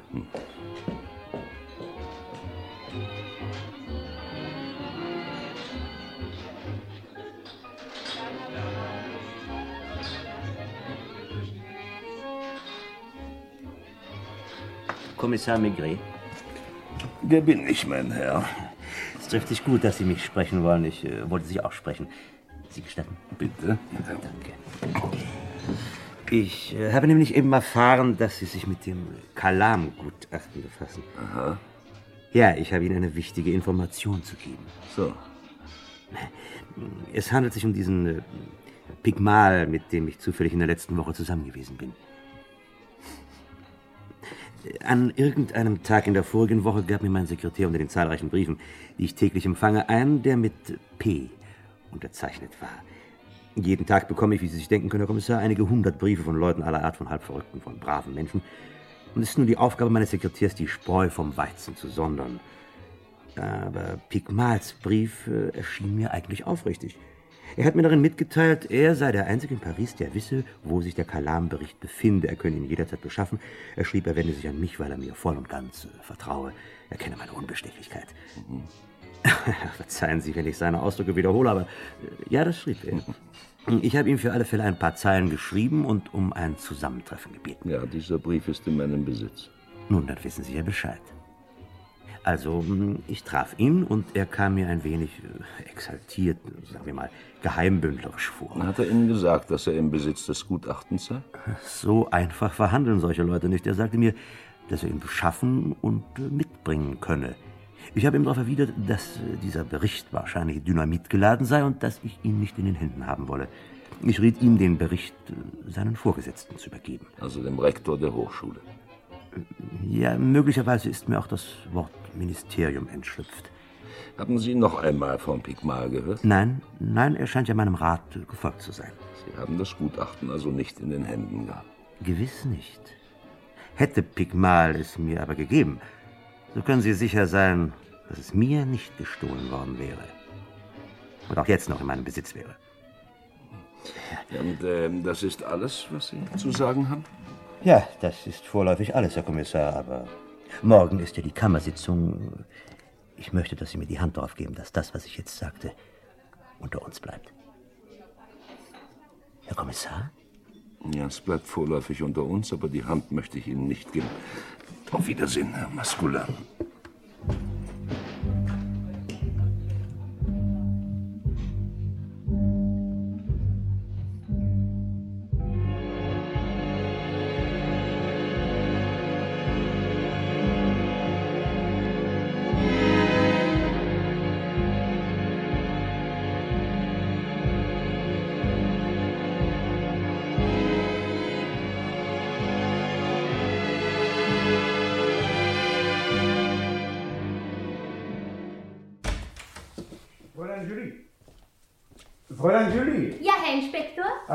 Sie doch rein und nehmen Sie meinen Bericht an Kommissar Maigret in die Kammer. Ja, bitte.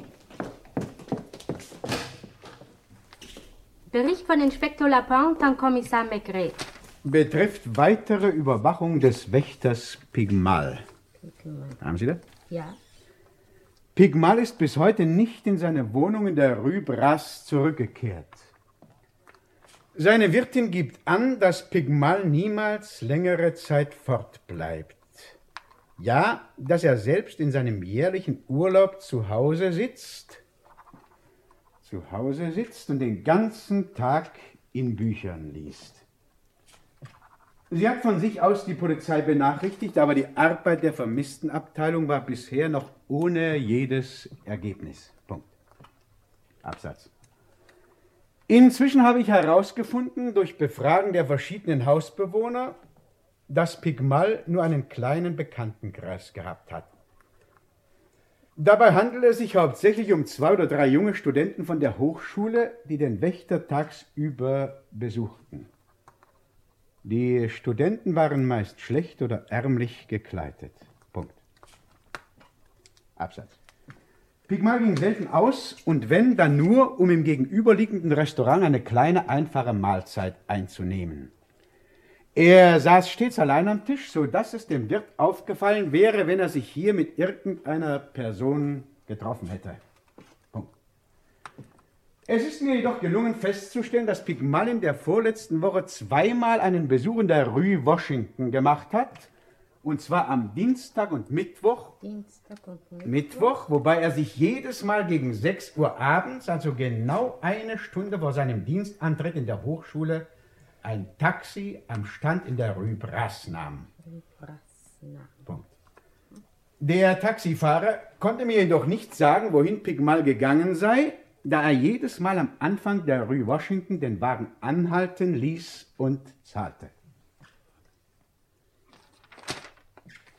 Er muss sich dann von seinem Besuch in der Rue Washington aus gleich in die Hochschule begeben haben, denn ich habe festgestellt, dass er an beiden Abenden pünktlich zum Dienst eintraf. Außerdem hat Pigmal in der vorletzten Woche Donnerstag ein drittes Mal ein Taxi genommen. Ich habe auch mit diesem Fahrer sprechen können, der sich wohl erinnert, dass Pigmal sein Fahrgast war. Fahrgast war, aber nicht mehr wo er hingefahren war. Dieser Taxifahrer hatte am vergangenen Donnerstag sehr viel zu tun und konnte sich beim besten Willen nicht mehr erinnern. Komma, aber es könne durchaus die Rue Washington gewesen sein. So ist wohl anzunehmen, dass Pigmal in der vergangenen Woche sogar dreimal in der Rue Washington war. Pigmal, so sagte die Wirtin, sei stets mürrisch und verschlossen gewesen. Sie habe auch in der letzten Zeit nichts an ihm bemerkt, was diese beiden Eigenschaften verändert hätte. Herein.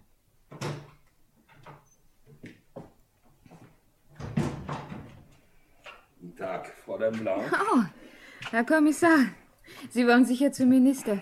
Der Minister ist aber gar nicht da. Das macht gar nichts, Fräulein Blanche. Ich unterhalte mich auch gern mit Ihnen. Oh, bitte. Erlauben Sie, dass ich mich setze und meine Pfeife anstecke, Aber ja? Vielen Dank. bitte. Na, Fräulein Blanche, was hat denn die Anfrage in der Kammer ergeben? Oh, das wissen Sie doch aus der Zeitung, Herr Kommissar. In der Sache nichts Neues, aber im Ton. Der Minister ist kreidebleich geworden. Ich habe ihn noch nie so bleich gesehen. Man hat ihn beschimpft wie ein... Es ist Ihnen nahegegangen. Fräulein Blanche, ne? Und Sie sind ja auch aus der Vendée wie Minister Point. ja, ja. Das ist ein schönes Land. Es wird Sie sicher nicht überraschen, wenn ich Ihnen sage, dass ich auch von dort bin. Wenn ich nicht ein Landsmann des Ministers wäre, warum hätte ich ihm dann helfen sollen? Wie er mich den ersten Abend zu sich rief, hatte er einen wunderbaren alten Schnaps, einen Bauernschnaps. Ich erinnere mich daran, dass mein Vater, er war übrigens Polizeimeister dort auf dem Lande, mir schon als Kind diesen Schnaps zu trinken gab. Er behauptete, davon würden kleine Jungen schneller wachsen. Meine Mutter sagte das genaue Gegenteil. Sie meinte, wenn man in früher Jugend schon Schnaps trinke, bliebe man klein. Ich fürchte, sie hat recht, nicht mein Vater. Ja. Ja, nun, jetzt bin ich nun schon fast 40 Jahre in Paris. Hm, Nein, warten Sie mal, das stimmt nicht ganz. Drei Jahre zwischendurch war ich strafversetzt nach Bordeaux. Strafversetzt? Ja, denken Sie, es äh, handelte sich übrigens fast um so einen Fall wie hier. Es war zwar gerade kein Minister, aber ein Staatssekretär im Auswärtigen. Ihm wurde von politischen Gegnern Erpressung und Korruption vorgeworfen. Und er bat mich, ihm zu helfen. Na, ich half ihm auch, weil ich ihn für einen anständigen Kerl hielt. hielt. Aber es gelang mir nicht, seine Unschuld zu beweisen, von der ich noch heute überzeugt bin. Da schickte man ihn nach Algerien, mich wenigstens bis Bordeaux. Tja, Politik ist ein schwieriges Geschäft. Wie lange sind Sie eigentlich schon in der Politik, Fräulein Blanche? In der Politik? Hm? Ich bin doch nur die Sekretärin, Minister Pons. Und das bin ich jetzt schon seit, ja, seit 15 Jahren. Dann waren Sie also 17, als Sie bei ihm anfing. Ich will wetten, Sie waren verliebt in ihn. Naja, ist heute noch ein gut aussehender Mann. Aber ich bitte Sie. Das Leben ist ja schließlich kein zweitklassiger Roman, in dem junge Sekretärinnen in ihre Chefs verliebt sind. Für solche Dinge habe ich nichts übrig. Ja, natürlich habe ich den Minister gern. Schließlich kenne ich ihn ja von Jugend auf. Pardon, ich lese zu viel schlechte Literatur. Übrigens ähm, wollte ich mich eigentlich mit Ihnen über den Staatssekretär Monsieur Fleury unterhalten. Was erhalten Sie von ihm?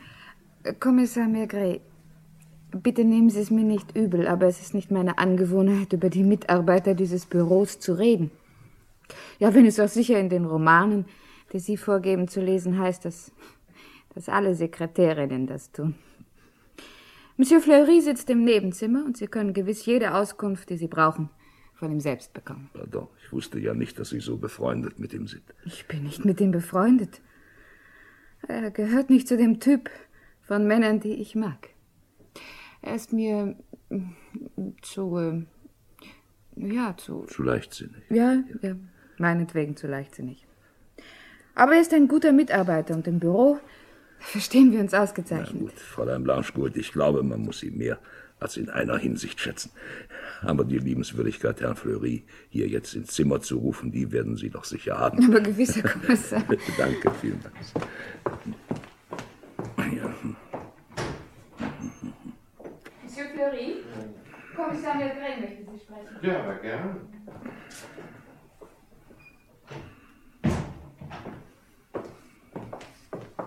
Guten Tag, Herr Kommissar. Womit kann ich Ihnen helfen? Ich brauche nur ein paar kleine Auskünfte, Monsieur Fleury, die Sie mir bald gegeben haben werden. Als erstes, können Sie sich besinnen, was Sie in der vergangenen Woche am Donnerstagabend, sagen wir zwischen acht bis zwei Uhr nachts getan haben? Ich bitte Sie, wie, wie habe ich das aufzufassen? Nun, nehmen wir mal an, in Ihrem Haus in der Rue Washington wäre ein Mord geschehen, und zwar am Donnerstagabend zwischen acht bis zwei Uhr. Dann wäre es doch die erste Aufgabe der Polizei, die Alibis aller Hausbewohner nachzuprüfen, nicht? Ja, aber es ist doch kein Mord geschehen. Wissen Sie das so genau? Manchmal mordet man auch einen Menschen, ohne dass man ihn tötet. Tja. Das ist über eine Woche her. Ich kann mich nicht erinnern. Na, bitte denken Sie doch einmal nach. An welchen Tagen der vorigen Woche waren Sie zu Hause, an welchen nicht? Das vergisst man doch nicht so schnell. Ja, warten Sie mal. Also zweimal bin ich bestimmt in der vorigen Woche aus gewesen. Und zwar gleich vom Büro aus. Das eine Mal, das war Montagabend. Und das andere Mal, Moment mal, Dienstag, Mittwoch, Donnerstag. Donnerstagabend, ja, ja. Donnerstagabend, da ging ich gleich vom Büro aus zu einem Empfang der holländischen Botschaft. Der Minister hatte mich darum gebeten, ihn zu vertreten. Da sind Sie ja fein raus, da haben Sie ja das ganze diplomatische Zeugen. Ja, doch, das stimmt, Herr Kommissar. Ich erinnere mich, dass Monsieur Fleury schon am Nachmittag hier im Smoking herumlief, weil hinterher keine Zeit mehr sein würde, sich umzuziehen. Wir witzelten ein bisschen Ja, darüber. das war Donnerstag. Ja, ja, es muss ja Donnerstag gewesen sein, denn Dienstag und Mittwoch empfingen Sie ja Besuch in Ihrer Wohnung. Übrigens, warum sagten Sie nicht schon längst, dass Sie Pigmal kennen? Fleury. Fleury, du kennst Pigmal. Oh, der Minister. Ja, denken Sie, Herr Minister, er kennt Pigmal. Vielleicht ist Pigmal auch ein Schulfreund von ihm, genau wie Sie ein Schulfreund von Fleury sind. Herr Minister, Point, ich schwöre. Schwören nicht- Sie nicht, Fleury. Erzählen Sie uns lieber, was Sie mit Pigmal besprochen haben und warum er Sie zweimal besuchen musste. Gewiss wurden Sie das erste Mal nicht handelseinig. Sie verlangten mehr, als er im Namen seines Auftraggebers anbieten konnte. Aber beim zweiten Mal hat er die Summe denn doch beträchtlich erhöht, nicht? Naja, jeder hat seinen Preis. Fleury. Das muss ein furchtbarer Irrtum sein, Herr Kommissar. Ein furchtbarer Leugnen Sie, Irrtum. Pigmal zu kennen? Nein, nein. Leugnen Sie, dass er Sie am Dienstag und Mittwoch besucht hat? Nein, gewiss nicht, aber doch- Leugnen Sie, dass er mit Ihnen über das Kalam-Gutachten gesprochen hat? Nein, aber ich habe doch... Fleury, ich dachte, du wärst mein Freund. Ich bin es noch, Paul. Ich bin es noch. Das muss ich doch irgendwie... Ministerium für öffentliche Arbeiten? Ja. Herr Maigret, für Sie. Ja. Maigret. Hm, ja. Ja. Ja, ich komme sofort.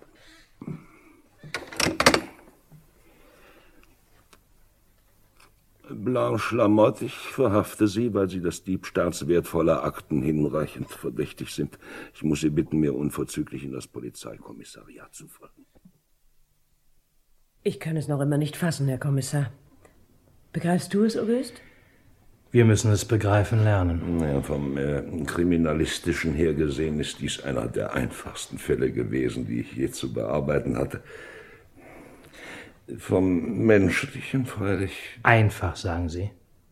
Aber es war doch ganz unwahrscheinlich, dass Blanche. Ja, Herr Minister, ich äh, will nicht mit dem berühmten Scharfblick des Meisterdetektivs aufwarten, aber ich muss sagen, dass Blanche Lamotte mir von Anfang an die Hauptverdächtige war.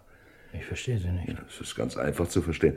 Sehen Sie, was auch immer die Hintergründe des Wiederfindens des Kalam-Berichtes waren, was auch immer damit bezweckt wurde, Ihnen diesen Bericht zuerst in die Hände zu spielen, dann wieder abzunehmen. Einer musste den Bericht ja aus Ihrer Privatwohnung genommen haben. Und das konnte nur jemand sein, der einen Schlüssel hatte und der außerdem wusste, dass der Bericht in Ihre Hände gelangt war. Und einen Schlüssel hatte Ihre Frau, Ihre Tochter, Ihr Staatssekretär und Ihre Sekretärin.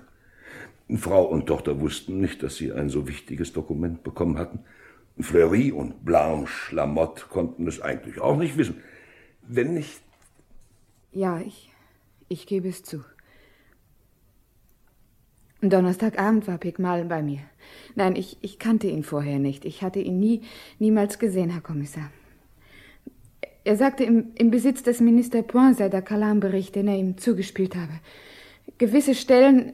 Nein, nein, er sagte nicht welche. Er sagte wörtlich gewisse Stellen. Gewisse Stellen also hätten ein Interesse daran, dass dem Minister der Bericht wieder abhanden käme. Er gab offen zu, dass, dass dies wahrscheinlich den Sturz des Ministers zur Folge haben würde. Ich, ich liebte Auguste Born schon als junges Mädchen. hat es nie bemerkt. Er hat meine Liebe nicht abgelehnt oder nicht angenommen. Er hat es eben nicht bemerkt. War seine Sekretärin. Er war immer sehr freundlich zu mir, oh ja. Aber seit er Minister war, da war er manchmal sogar zu beschäftigt, um freundlich zu sein. Ich wollte ihm einen, einen Denkzettel geben. An, an dem bewussten Abend, an dem ich wusste, dass Point wenige Stunden zuvor das Dokument zugespielt war, da, da ging ich in seine Privatwohnung. Mir war ja bekannt, dass er bei einem Essen präsidieren musste. Ich glaubte, das Dokument auf seinem Schreibtisch zu finden, aber ich musste die Schreibtischschublade mit einem Dietrich aufbrechen, weil das, weil das Dokument darin verschlossen war. Ich habe kein Geld dafür genommen. Ich schwöre Ihnen, dass ich, dass ich kein Geld dafür genommen habe. Ich habe tatsächlich nie bemerkt, dass Blanche in mich. Arme Blanche. Arme Blanche, ja. Aber Sie, Herr Minister, sind auch zu bedauern. Wieso? Weil es mir nicht gelungen ist, diesen primitiven Fall ganz zu klären, das heißt, ganz zu beweisen. Wie soll ich das verstehen? Und als die Katastrophe in Clairefonds passierte, erinnerte sich der Abgeordnete Maskulan daran, dass doch irgendwo der Bericht des Sachverständigen von damals, Kalam, liegen müsse und dass dieser Bericht sehr ungünstig war. Maskulin hatte diese Tatsache schon vergessen. Aber jetzt wusste er, dass der Zeitpunkt gekommen war, sich in den Besitz dieses Dokuments zu setzen. Richtig. Übrigens hatte auch der Ministerpräsident das Gefühl, es würde gut sein, bei der jetzigen Situation einmal in den Bericht hineinzusehen. Natürlich fand er ihn nicht. Die Kommission, die damals gegen Kalams Urteil den Bau beschloss, hatte dafür gesorgt, dass der Bericht vernichtet wurde. Nur einen Durchschlag konnte sie nicht vernichten. Die Abschrift, die Kalam für sich selbst behalten hatte. Zu gleicher Zeit etwa erinnerte sich ein anderer Mann, der Wächter in der Hochschule für Straßen- und Brückenbau, Pikmal, der damals diesen Durchschlag des Dokuments in der Wohnung des Professors Kalam gesehen hatte, an den Bericht. Pikmal sagt aus. Ich denke, Pikmal ist verschwunden. Ja, ja, wir haben ihn gefunden. Er war aufs Land gefahren. Wahrscheinlich hatte Maskulan ihm das geraten. Dass wir ihn gefunden hatten, wurde mir mitgeteilt, als ich gestern hier in Ihrem Büro ans Telefon gerufen wurde. Pikmal also sagt aus, dass er sich den Bericht wieder verschafft und ihn gelesen habe. Was wir ja auch von Frau Kalam schon wussten. Aber warum hat sich Pygmal den Bericht verschafft? Er sagt, es sei ihm klar gewesen, dass dieser Bericht viele Politiker aufs Äußerste belasten würde. Pikmal ist ein Fanatiker. Ein kleiner Mann mit anarchistischen Zügen, der viel gelesen und wenig verstanden hat. Er sagt nur, was er sagen will, und das, was ich jetzt erzählen werde, hat er nicht mehr ausgesagt. Ich weiß zwar, dass es so gewesen ist, aber ich. Ich kann es nicht beweisen. Pigmal setzte sich dann mit Maskulin in Verbindung. Aber das können Sie doch belegen, der Brief. Ja, ja, der Brief. Aber auch nicht mehr. Was Sie besprochen haben, weiß ich zwar, aber ich kann es nicht mehr nachweisen. Als Maskulin den Bericht gelesen hatte, sah er in einem gewissen Punkte seine Hoffnungen noch weit übertroffen, in einem anderen aber getäuscht. Natürlich war der Bericht noch viel belastender für manche Politiker, als er vorher erwartet hatte. Andererseits aber war der gegenwärtigen Regierung, vor allem dem gegenwärtigen Ressortminister, nämlich Ihnen, keinerlei Schuld zuzuschieben. Sie waren damals nicht nur nicht Minister, Sie waren noch nicht einmal Abgeordneter im Clairefonds-Ausschuss. Mit einem Wort, Sie waren völlig unschuldig. Siehst du, du bist unschuldig. Maskulin aber kam es in erster Linie auf eine Regierungskrise an. Und zu diesem Zweck heckten er und Pigmal den Plan aus, sie mitzubelasten. Und dies konnte nur dadurch geschehen, dass man ihnen das Dokument zuspielte, es ihnen wieder abnahm, noch ehe sie die erforderlichen Schritte unternehmen konnten. Aber wie kam Mascolin auf Blanche? Auf Blanche kam er zunächst gar nicht, er kam auf Fleury. Fleury. Naja, das lag doch nahe, nicht? Ihr Staatssekretär hat, sagen wir es mal etwas vorsichtig, eine etwas lebhafte Vergangenheit. Picmal wurde also in Gang gesetzt und suchte am Dienstagabend Fleury in dessen Wohnung auf. Er offerierte das Geschäft dem stets in Geldverlegenheiten steckenden Fleury für einen stattlichen Preis. Ja, und nun geschah etwas Merkwürdiges, etwas, was einen sozusagen wieder an die Menschheit glauben lässt. Fleury, der, wenn er zugesagt haben würde, nicht das erste Geschäft dieser Art getätigt hätte, schlug die Offerte ab. Auch als Pigmal ein zweites Mal wiederkam und das Angebot verdoppelte, blieb er standhaft. Ja, das ist sehr merkwürdig. Er muss ihnen gegenüber wohl so etwas wie eine wirkliche Freundschaft empfinden. Er hat weit über seinen moralischen Stand gehandelt. Aber warum sagt er mir denn nichts? Das konnten Sie nun wiederum nicht erwarten. Fleury war zu ängstlich, als dass er überhaupt mit einer solchen Offerte in Zusammenhang gebracht werden wollte. Und außerdem konnte er glauben, dass sich mit seinem abschlägigen Bescheid die Sache erledigt haben würde. Als sie sich dann aber nicht erledigt hatte und Fleury nicht wusste, wer an seiner Stelle Pigmal den Dienst geleistet hatte, wurde er natürlich noch viel nervöser, weil er sich von vornherein nicht ganz zu Unrecht verdächtigt hielt. Aber ich verstehe nicht, Herr Kommissar, was können Sie denn in dieser Geschichte nicht beweisen? Ich kann nicht beweisen, dass Maskulin hinter all diesem steckt, obwohl ich es weiß. Pigmal bleibt starr bei seiner Aussage, dass er sich das alles ganz allein ausgedacht und keine Hintermänner habe. Und von dieser Aussage werden Sie ihn nicht abbringen können. Warum nicht? Hm, wissen Sie das wirklich nicht, Herr Minister? Nein. Aber während der Kammersitzung hat es Ihnen Maskulin doch ganz deutlich gesagt. Oder nicht? Was meinen Sie damit?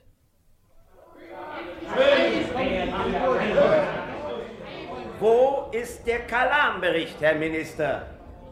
Ich habe Ihnen zu erklären versucht. Die Antwort auf diese Erklärungen hat Ihnen das Haus soeben erteilt. Aber vielleicht sollten wir Ihnen Ihre unmöglichen Erklärungen doch glauben.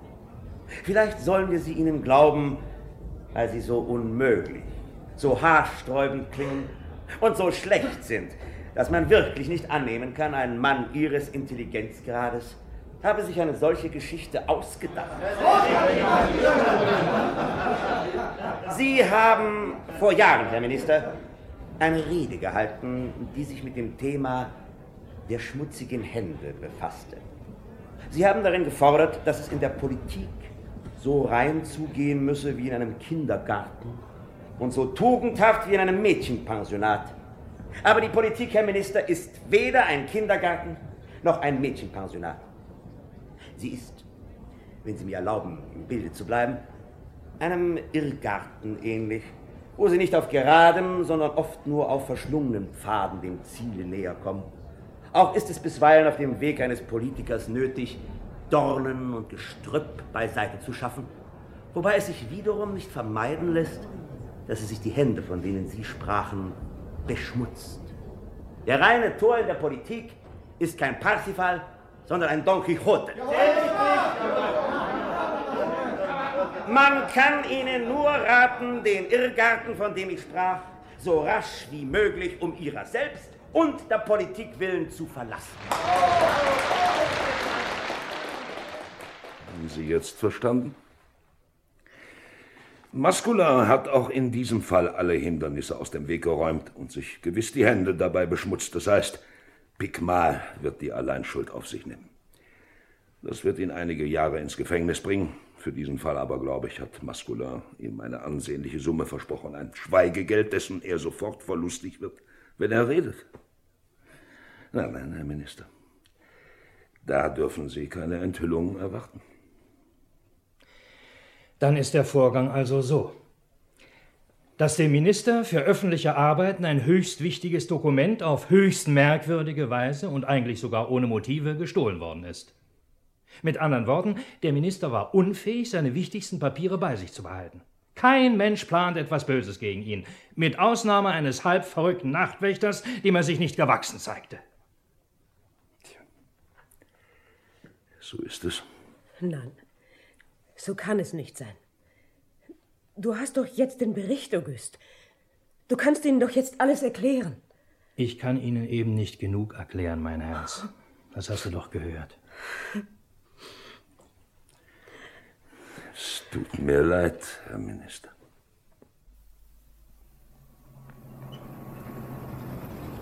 Figaro, Figaro, der Minister für öffentliche Arbeiten zurückgetreten. Figaro, Figaro, Figaro, der Minister für öffentliche Arbeiten zurückgetreten. Figaro, Figaro, der Minister für öffentliche Arbeiten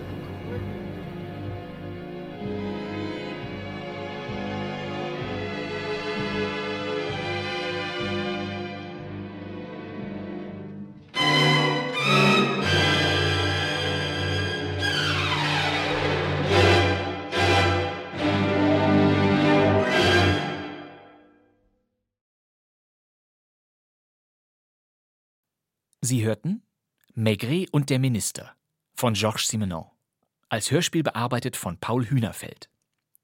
Es sprachen Kommissar Maigret Heinz Klevenow, Maigrets Inspektoren Friedrich W. Bauschulte, Herbert Steinmetz und Hermann Menschel, Auguste Point, Minister für öffentliche Arbeiten, Wolfgang Golisch, seine Frau Frecka Renate Bortfeld, Annemarie, seine Tochter, Maria Körber, Blanche Lamotte, seine Sekretärin, Dagmar Altrichter, Jacques Fleury, Erwin Linder, Madame Calam, Trudig Daniel, Joseph Masculin, Walter Jokisch, der Präsident Kurt Strehlen, Jules Picmal, Herbert Sebald und viele andere. Die Regie hatte Karl Nagel und dieses Hörspiel lief erstmals am 3. Juli 1957 bei Radio Bremen. Das ist doch nicht möglich. Aber ja.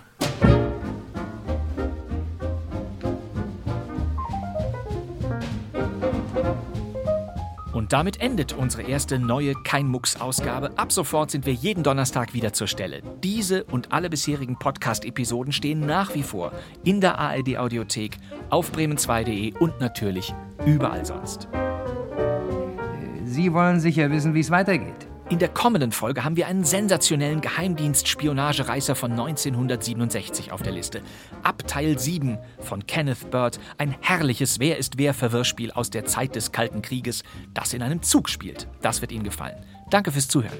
Das wär's für heute. Mein Name ist Bastian Pastewka, ich sitze im neuen Funksaal von Radio Bremen. Und wir hören uns wieder in der nächsten Folge von Kein Mucks. Bis dann. Tschüss.